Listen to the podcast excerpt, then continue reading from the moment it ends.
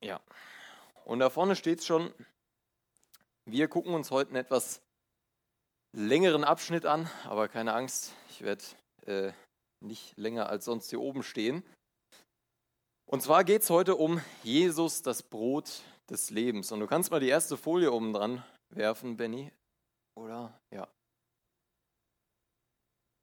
Wer von euch mag Snickers? Wer von euch hätte jetzt gerade Bock auf einen Snickers? Ja? Das ist sehr schön, weil irgendwo hier im Raum liegt ein Snickers. Und ihr könnt es gern suchen. Irgendwo hier im Raum liegt ein Snickers und ihr könnt es gern suchen.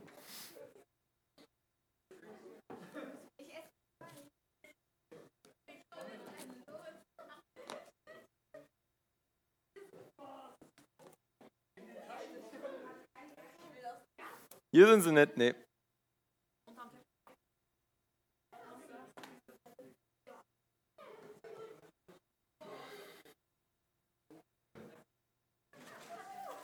Glaube, wir haben einen Gewinner. Jana. Willst du mal rausholen?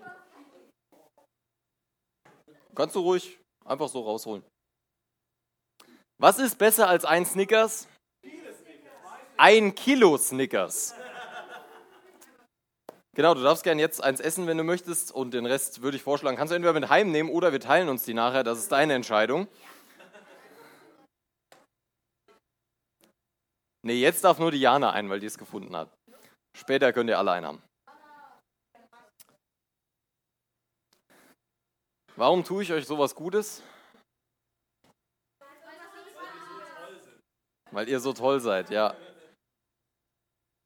Nee, ich habe angekündigt, was habe ich gesagt? Wer mag einen Snickers? Was habe ich dann gesagt? Hier liegt ein Snickers im Raum, oder? Und was lag im Raum?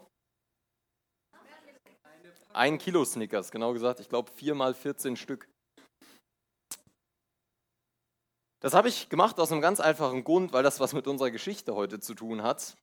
Und nein, die Predigt heißt nicht Jesus das Snickers des Lebens, auch wenn man das vielleicht auch so übersetzen könnte auf Neudeutsch. Das habe ich gemacht, weil wir heute eben auch von Leuten hören, die eine Erwartung hatten, die eine Erwartung hatten, was zu finden und die aber am Ende was viel Besseres gefunden haben. Die am Ende eben nicht nur ein Snickers gefunden haben, sondern ein Kilo, könnte man sagen. Und bevor wir uns das Ganze angucken, wir machen das heute ein bisschen anders, weil der Text ein bisschen länger ist. Äh, ich lese den Text am Anfang einmal vor und dann gehen wir da Stück für Stück durch, ohne dass ich jetzt nochmal alle Verse dazu vorlese. In Johannes 6, Vers 26 fange ich an zu lesen. Jesus entgegnete, ich will euch sagen, warum ihr mich sucht.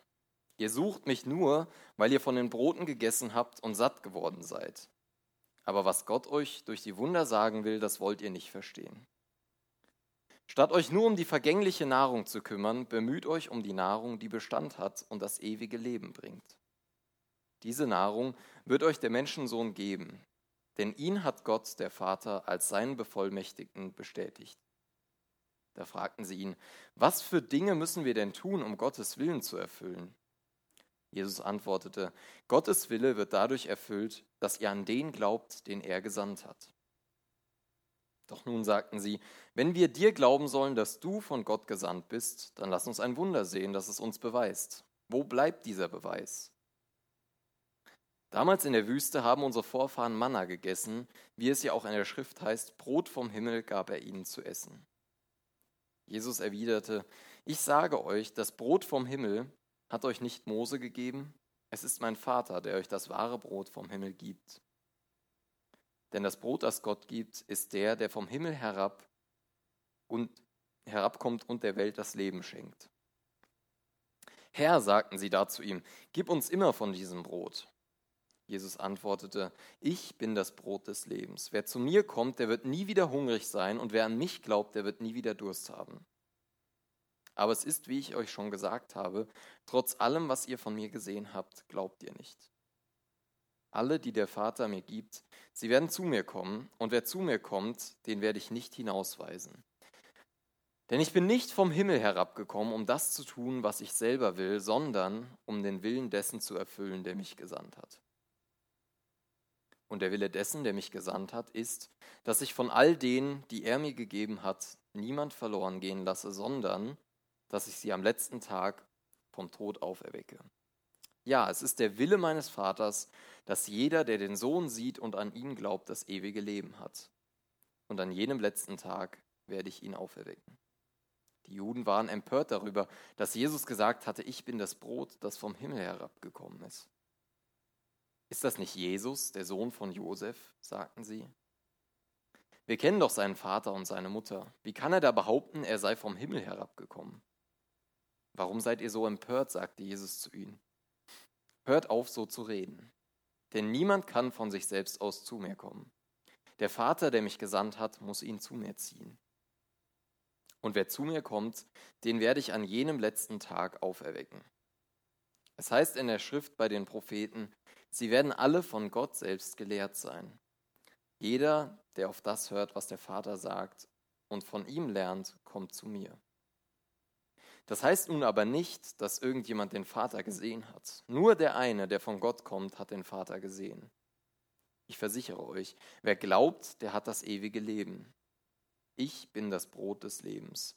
Eure Vorfahren, die in der Wüste das Manna gegessen haben, sind gestorben. Hier aber ist das wahre Brot, vom Himmel, das vom Himmel herabkommt. Wer davon isst, der wird nicht sterben. Ich bin das lebendige Brot, was vom Himmel herabgekommen ist. Wenn jemand von diesem Brot isst, wird er ewig leben. Dieses Brot, was ich ihm geben werde, ist mein Fleisch. Ich gebe es hin für das Leben der Welt. Unter den Juden kam es daraufhin zu einer heftigen Auseinandersetzung. Wie kann dieser Mensch uns sein Fleisch zu essen geben? fragten sie. Jesus aber sagte zu ihnen, ich versichere euch, wenn ihr das Fleisch des Menschensohnes nicht esst und sein Blut nicht trinkt, dann habt ihr das Leben nicht in euch. Wer mein Fleisch isst und mein Blut trinkt, der hat das ewige Leben, und ich werde ihn an jenem letzten Tag auferwecken. Denn mein Fleisch ist die wahre Nahrung und mein Blut ist der wahre Trank. Wer mein Fleisch isst und mein Blut trinkt, der bleibt in mir und ich bleibe in ihm. Der Vater, der lebendige Gott, hat mich gesandt und ich lebe durch ihn. Genauso wird auch der, der mich isst, durch mich leben. Das ist also das Brot, das vom Himmel herabgekommen ist. Bei diesem Brot ist es nicht wie bei dem, das die Vorfahren gegessen haben. Sie sind gestorben. Wer aber dieses Brot isst, wird ewig leben. Diese Dinge sagte Jesus, als er in die Synagoge von Kapharnaum oder Kapernaum lehrte.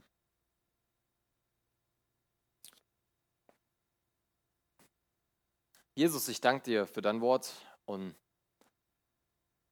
ich danke dir auch für den Abschnitt, den wir heute Abend, wo wir heute Abend reingucken können. Und ich bitte dich echt, dass du durch mich sprichst, bitte ich, dass wir dein Wort zu schätzen lernen, dass wir uns nicht denken, das ist ein ewig langer Text und wann ist es endlich rum, sondern dass wir wissen, dass du zu uns sprechen möchtest.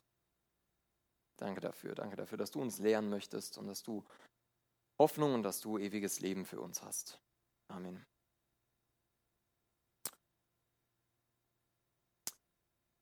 Wenn ihr letzte Woche da wart, dann habt ihr den Chris, finde ich, sehr gute Predigt gehört wie er darüber gesprochen hat, wie die Jünger auf dem See draußen waren, in den Sturm geraten sind und Jesus dann über das Wasser zu denen kommt und die aus dem Sturm rettet. Dann war da die Geschichte mit Petrus, der auch aufs Wasser rausgegangen ist. Und jetzt nach dieser Geschichte haben sich einige Leute gefragt, wo ist eigentlich Jesus hin? Weil die gesehen haben, dass Jesus ohne seine Jünger abgelegt hat, mit dem, äh, das die Jünger ohne Jesus abgelegt haben mit dem Boot, aber Jesus dann auch nicht mehr da war. Und jetzt steigen die auf die Boote und suchen Jesus. Und die fahren auf die andere Seite des Sees und finden Jesus und fragen ihn, wie bist du hierher gekommen?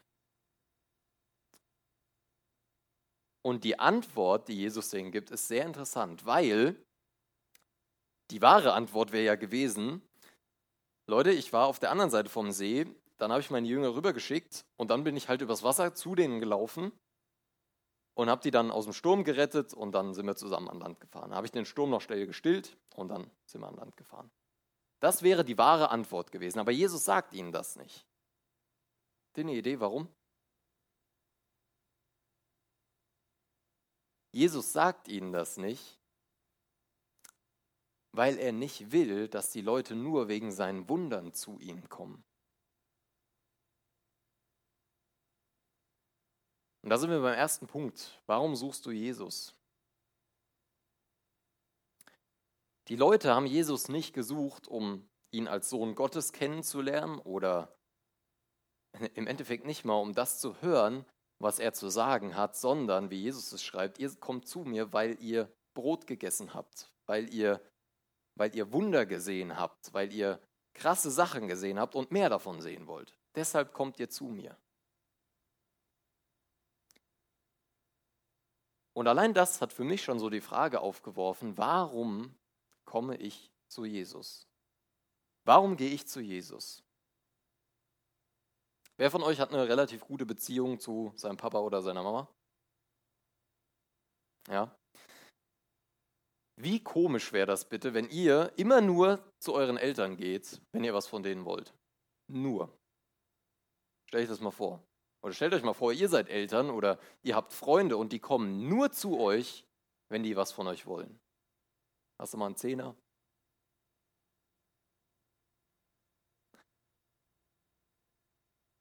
Warum gehst du zu Jesus? Weil genauso komisch ist es doch, wenn wir sagen, wir sind Christen und wir kommen immer nur zu Jesus und sagen, hey Jesus, bitte gib mir das, bitte gib mir das. Vielleicht werfen wir nochmal ein Dankeschön zwischen ein, aber im Endeffekt ist Jesus für uns nur so ein Wunschautomat. Wir gehen hin, wir beten und wir wollen von Jesus was haben. Das ist genau das, was die Juden hier von Jesus erwartet haben. Die sind Jesus hinterhergelaufen, weil sie Wunder sehen wollten, weil sie geheilt werden wollten, weil sie Brot bekommen wollten. Warum suchst du Jesus? Jesus hat ihnen diese Frage hier, wie bist du hergekommen, extra nicht so beantwortet, weil er eben genau das nicht will. Und warum will er das nicht? Weil Jesus was Besseres zu bieten hat. Jesus hat was Besseres als Wunder, Jesus hat was Besseres als Nahrung zu bieten. Wir Menschen wir kümmern uns oft auf, um das Leben, was wir hier auf der Erde haben. Ist ja auch ganz klar, weil das alles ist, was wir sehen. Bekommt ihr auch mit, welchen Job wollt ihr machen? Da seid ihr vielleicht gerade in der Phase drin, was wollt ihr später mal machen? Das ist unser Leben hier auf der Erde. Aber Jesus will den Leuten von einem anderen Leben erzählen, vom ewigen Leben. Jesus will den Leuten und Jesus will auch uns erzählen, dass es eben ein Leben nach dem Tod gibt und dass darüber etwas zu lernen und über Jesus etwas zu lernen wichtiger ist und wertvoller ist, als einfach nur Wunder von Jesus zu bekommen. Jesus will mehr sein als nur dein Wunderheiler, dein Wundermensch, weil er eben mehr ist. Und dann bekommt Jesus noch eine Frage von denen gestellt. Und die finde ich auch sehr interessant. Und zwar fragen die Leute, was muss ich tun, um Gott zu gefallen? Was muss ich tun, um Gott zu gefallen? Und die Leute, die Jesus diese Frage gestellt haben, das waren Juden. Die haben in Israel gelebt und da gab es diese Schriftgelehrten, haben wir ja schon mal drüber geredet, die viele Regeln aufgestellt haben. Und ich glaube, was die erwartet haben, ist, dass Jesus denen jetzt so einen, so einen Punkteplan gibt. So, mach das, mach das, mach das, das lässt du bleiben und dann gefällst du Gott.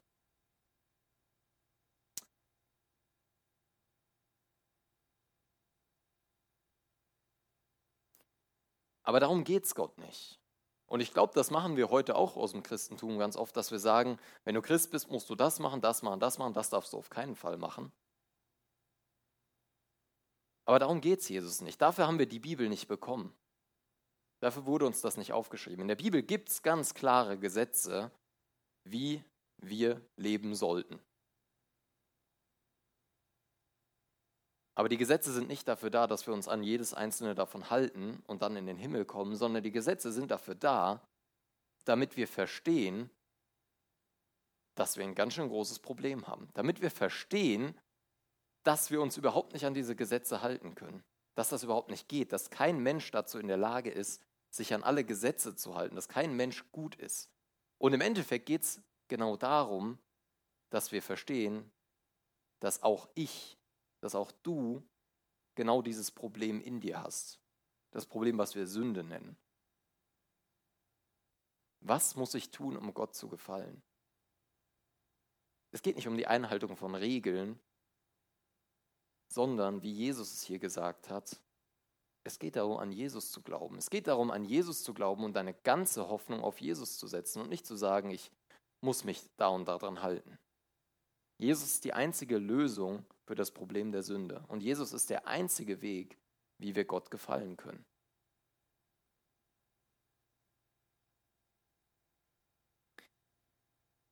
Und Jesus hat hier diesen Begriff gebraucht, dass er vom Himmel herabgekommen ist.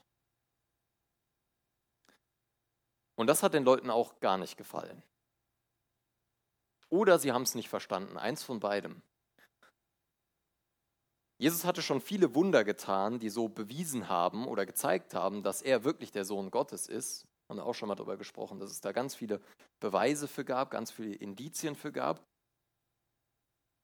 Aber als die Juden das gehört haben, diesen Ausdruck, dass er derjenige ist, der vom Himmel gekommen ist, kannst du mir nächste Folie machen, dass er derjenige ist, der vom Himmel gekommen ist, da mussten die Juden an das Manna denken.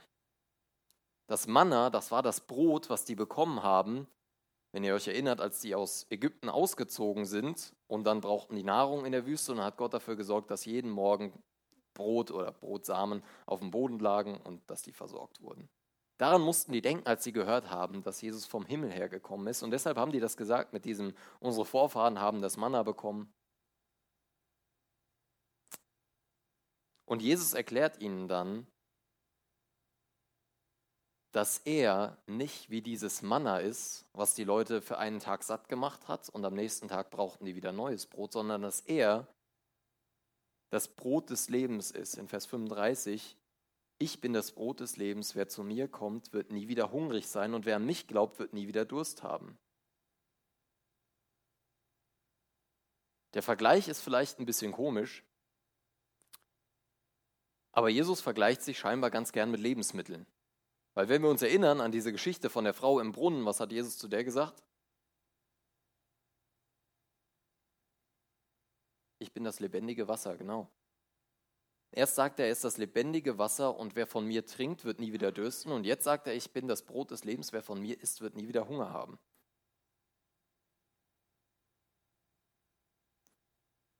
Warum vergleicht sich Jesus so gern mit Lebensmitteln? Was machen wir mit Lebensmitteln? Was machen wir später mit den Snickers? Essen. Ich meine eigentlich den Samuel, aber du bist so, aber ist okay. Essen. Wir nehmen das in uns auf, könnte man auch sagen. Wir essen, wir trinken. Und die Juden damals, was ich gerade schon gesagt habe, die waren sehr mit ihren Regeln beschäftigt. Die Juden, die waren sehr damit beschäftigt, was außenrum passiert. Ich habe ja diese Geschichte erzählt von dem, von dem Rabbi, wenn ihr euch erinnern könnt, in Israel, wo die Leute, da hat ein Haus gebrannt und die Leute sind erst zu dem Rabbi gegangen, weil es Sabbat war und haben gefragt, ob die überhaupt die Feuerwehr rufen dürfen. Die Juden waren sehr strikt an ihren Regeln fest. Und jetzt können wir sagen, ja gut, das waren die Juden damals. Das haben wir heute nicht mehr, aber wir haben heute andere Probleme. Auch wir gucken auf das Äußerliche vom Menschen. Wir gucken darauf, wie wir uns darstellen in sozialen Medien, welche Freunde wir haben, was unsere Hobbys sind, was auch immer. Es geht bei uns Menschen sehr oft um den äußeren Anschein. Aber das, was wir in uns aufnehmen, darauf gucken wir nicht. Und ich weiß nicht, ob ihr die Geschichte kennt von David, als er zum König gesalbt wird. Da kommt ein Prophet dahin und ähm, der Vater stellt ihm so all seine Kinder vor. Der Prophet hat gesagt, hier, ich bin hier, um den König von Israel zu salben. Und er geht alle Kinder durch und die waren alle irgendwelche starke, krasse Typen. Und der Prophet sagt als, nee, das ist er nicht, das ist er nicht. Und der letzte, das ist dann der David und das ist der schwächste von allen. Und dann steht da ein Vers, den Samuel sagt, denn der Herr sieht nicht auf das, worauf der Mensch sieht, denn der Mensch sieht auf das, was vor Augen ist, aber der Herr sieht auf das Herz.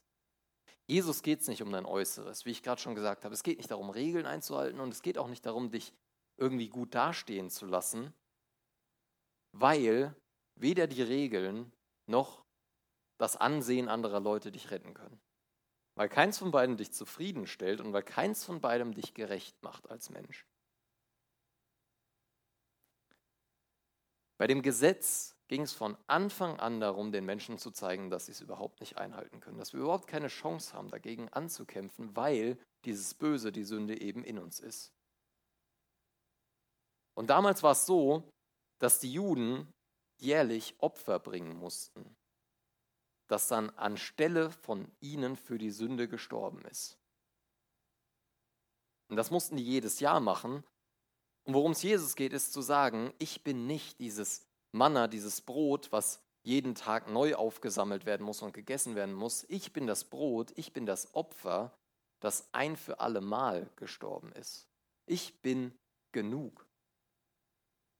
Wenn du mich hast, wenn du mich in deinem Leben hast, dann brauchst du nichts anderes mehr dann geht es nicht mehr darum, Regeln einzuhalten und dann geht es auch nicht mehr darum, dich gut darstellen zu, dastehen zu lassen vor anderen. Dann geht es nicht darum, andere zu beeindrucken. Jesus ist genug. Du bist, wenn du Jesus in deinem Leben hast, von Jesus anerkannt. Du bist vor Gott gerecht. Und Jesus will dein Ein und alles sein. Jesus will nicht nur, so, so eine Nebenrolle in deinem Leben haben. Jesus will nicht nur eben der Typ sein, der dir deine Sorgen nimmt oder zu dem du immer kommst und bitte mach dies, bitte mach das sagst, sondern Jesus will dein Ein und alles sein.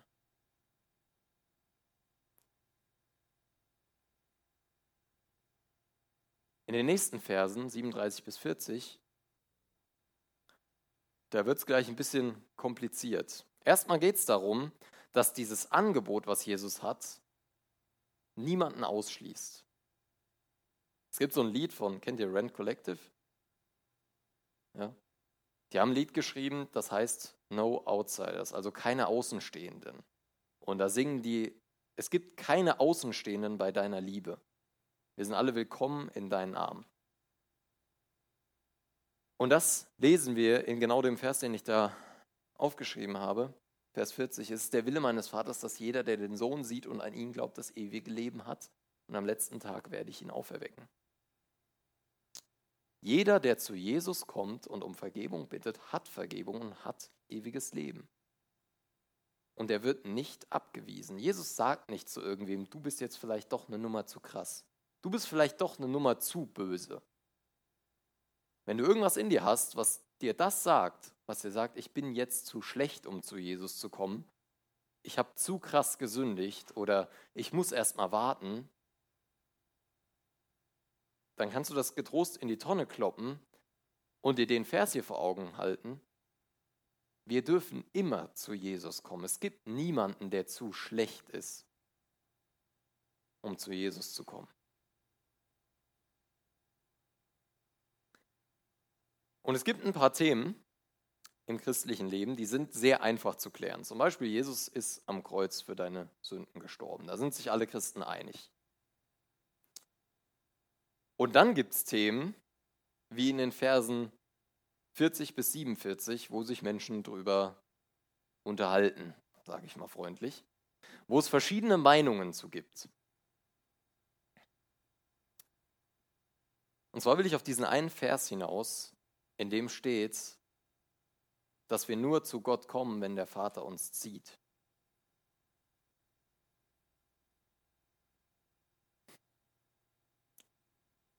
Sehr schwieriges Thema. Haben wir einen freien Willen? Das hängt damit zusammen. Wenn wir nur zu Jesus oder zu Gott kommen können, wenn der Vater uns zieht, heißt das, dass wir keinen freien Willen haben. Gibt es so eine Vorherbestimmung wird das genannt, darüber wird viel gesprochen. Gibt es so eine Vorherbestimmung, dass Gott von Anfang an sagt, du, du und du, ihr werdet gerettet und du halt nicht? Kann ich mir denn überhaupt sicher sein, ob ich errettet bin? Kabel hier mal außen umlegen. Kann ich mir überhaupt sicher sein, ob ich errettet bin? Und zu einigen von den Fragen haben wir auch hier in der Jugend verschiedene Meinungen. Auch es gibt, äh, gab schon viele Gespräche unter Mitarbeitern darüber. Und wenn euch das interessiert, ich will das nicht ausführen, weil da kannst du wirklich, da kannst du Tage mitfüllen und am Ende streitest du dich trotzdem nur. Wenn euch das interessiert, könnt ihr gerne auf einen von uns zukommen. Dann können wir euch das gerne erklären, was wir so dazu denken. Aber worauf ich hinaus will, ist diese eine Frage, die ich eben gestellt habe. Kann ich mir überhaupt sicher sein, dass ich errettet bin? Weil das eine ganz wichtige Frage ist, die ich mir auch schon oft gestellt habe, früher, als ich noch ein bisschen jünger war. Kann ich mir überhaupt sicher sein, dass ich errettet bin? Und wenn du dir die Frage stellst, dann kannst du dir den Vers einfach vor Augen halten. Ich versichere euch, Jesus versichert uns, wer glaubt, hat das ewige Leben. So einfach ist das. Du brauchst nicht noch dich an die Regeln zu halten, sondern du musst glauben. Du kannst dir sicher sein, dass du errettet bist, wenn du an Jesus glaubst. Punkt. Fertig.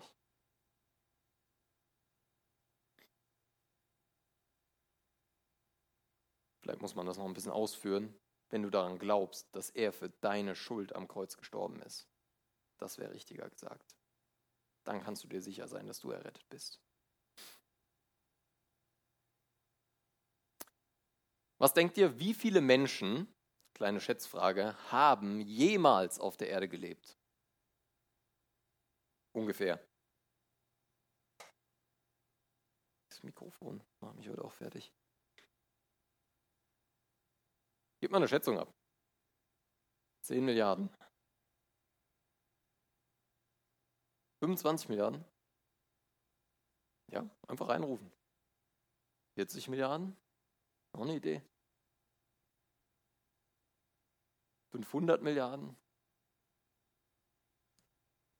60? Ah, ihr geht schon in die richtige Richtung. Also, aktuell leben wie viele Menschen auf der Erde? Grob? 8 Milliarden, genau. Das ist ungefähr, sagt man so, ein Prozent von den Leuten, die jemals gelebt haben. Allerdings gehe ich mal davon aus, dass das hier mit Urknalltheorie und Affen und so, keine Ahnung, also kann man ungefähr sagen, dass zwischen 50 und 100 Milliarden Menschen auf der Erde gelebt haben.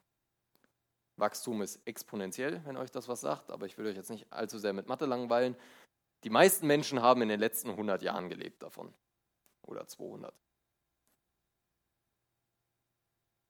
Und dann habe ich noch eine andere interessante Statistik rausgesucht. Und zwar, was denkt ihr, wie viele von diesen 50 bis 100 Milliarden Menschen gestorben sind? Da gibt es relativ gute Statistiken für.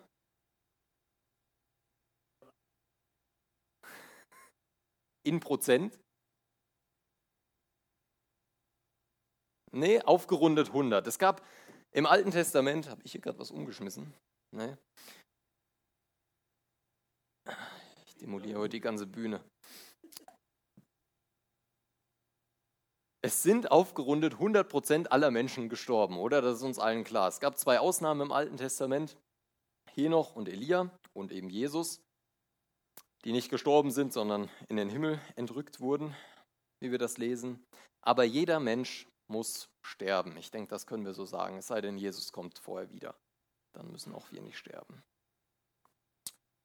Aber wie kann es denn sein, dass Jesus in diesem Text sagt, wer an mich glaubt, wird nie sterben? Wir benutzen so ganz oft diesen Begriff ewiges Leben, oder? Aber ich habe gedacht, es ist vielleicht nochmal gut, uns das ein bisschen vor Augen zu führen, was das eigentlich bedeutet. Und zwar spricht Jesus hier nicht darüber, dass wir ewig auf der Erde leben werden oder ewig in unserem Körper leben werden, sondern es geht um die Ewigkeit. Es geht um eine Zeit nach deinem Tod. Das ewige Leben in deinem Leben beginnt an dem Zeitpunkt, wo du dich bekehrt hast und hört nicht auf. Auch nach deinem Tod nicht. Und ich brauche mal zwei Freiwillige von euch. Ihr beiden. Dankeschön. Ihr könnt euch mal das Tau nehmen. Und äh, einer kann sich mal da hinten hinstellen und der andere hier hin. Ich hoffe, es ist nicht verknotet. Nee, das ist das richtige Tau. Vielleicht, vielleicht weckt, dieses Tau Erinnerungen an euch. Ja? Ich hoffe eine positive.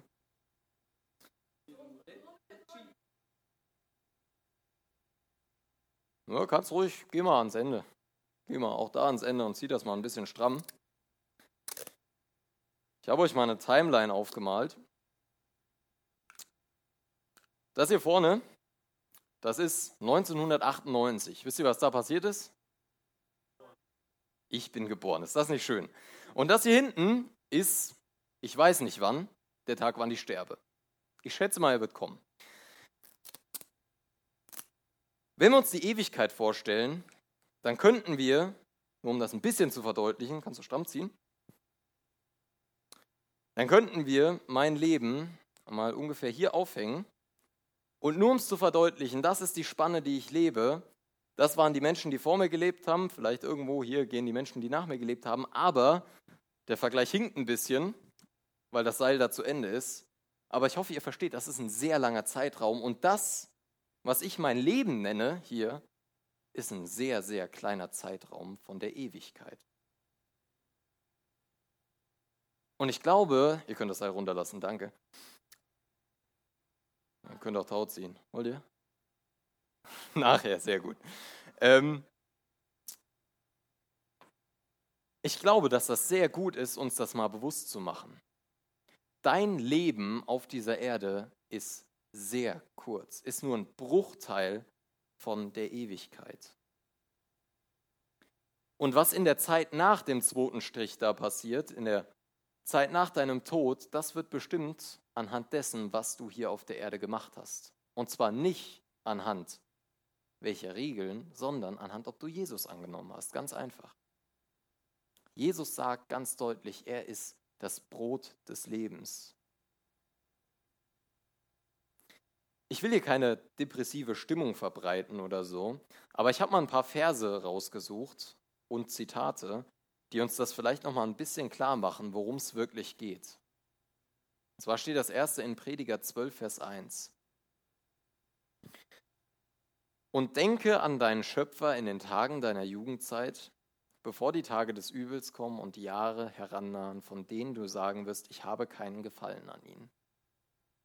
Der Prediger ist kein allzu optimistisches Buch, wenn ihr das mal gelesen habt. Da wird sehr viel über die Sinnlosigkeit des Lebens gesprochen, des Lebens ohne Jesus. Und genau so ist es doch. Unser Leben ist kurz und deshalb sollten wir darüber nachdenken und uns bewusst sein, dass wir wirklich sterben werden, dass wirklich diese Tage kommen werden, wo wir einfach alt sind, wo wir nicht mehr hier rumspringen können, wo wir nicht mehr Tauziehen machen können, wo wir uns auch nicht mehr mit dem Tau andere Dinge da vorne machen können, weil wir einfach zu alt sind. Oder Jim Elliot, der hat gesagt, der ist kein Tor, der hingibt, was er nicht behalten kann, auf das er gewinne, was er nicht verlieren kann. Oder in Johannes 12, Vers 25, wer sein eigenes Leben über alles geht, der verliert es. Wer aber dieser Welt sein Leben loslässt, der wird es für das ewige Leben in Sicherheit bringen. Der erste Vers hat uns gesagt, das Leben ist kurz und die anderen beiden Verse sagen uns, was wir jetzt mit dieser Information machen können. Das Leben ist kurz, deshalb nimm es nicht zu wichtig. Jim Elliot, das war ein Missionar, der mit, boah, lass mich nicht lügen, 29, glaube ich, gestorben ist, weil er indigene Völker im Dschungel missionieren wollte. Und das war ein echt krasser Typ. Der hat in sein Tagebuch geschrieben, könnt ihr mal lesen, ist echt gut. Unter anderem das hier und unter anderem, dass er für Gott wie ein helles Feuer verbrennen will. Warum hat er das gesagt? Weil er erkannt hat, dass die Zeit hier auf der Erde nichts ist gegenüber der Ewigkeit, die er mit Gott haben wird.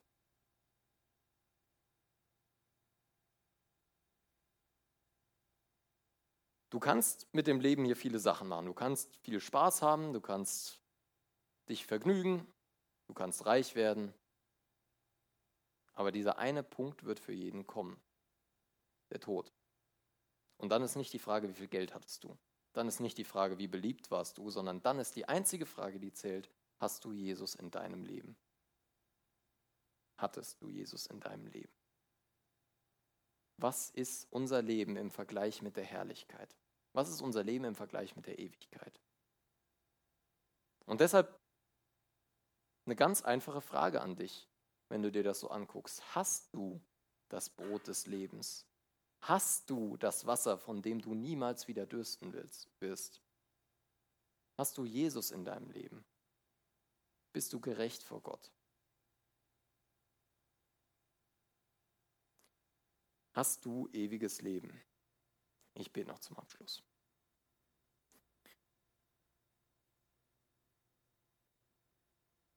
Herr Jesus, wir können nicht verstehen, dass du endlos bist, weil wir uns auch schon überhaupt nicht vorstellen können, dass du schon immer da warst. Aber wir glauben das. Und Jesus, wir glauben auch, dass wir nichts dafür tun können, um uns das ewige Leben in deiner Gegenwart zu verdienen. Und sind dir deshalb umso dankbarer, Herr, dass du alles dafür getan hast. Danke dafür, dass du als Mensch auf die Erde gekommen bist und dass du wirklich gelitten hast, dass du wirklich Schmerzen erlitten hast. Und danke, dass du das für mich gemacht hast, obwohl du mich kennst. Und ich bitte dich echt für jeden hier im Raum, der dich noch nicht kennt, Herr, dass du ihm das klar machst, dass eben dieser Punkt kommen wird, wo es zu Ende ist. Und dass du echt Herzen aufrüttelst, Herr. Dass hier keiner ruhig nach Hause geht, der dich noch nicht kennt, sondern überführt wird von dir. Danke dafür, dass du die Lösung für unser Problem bist und danke dafür, dass du uns liebst. Amen.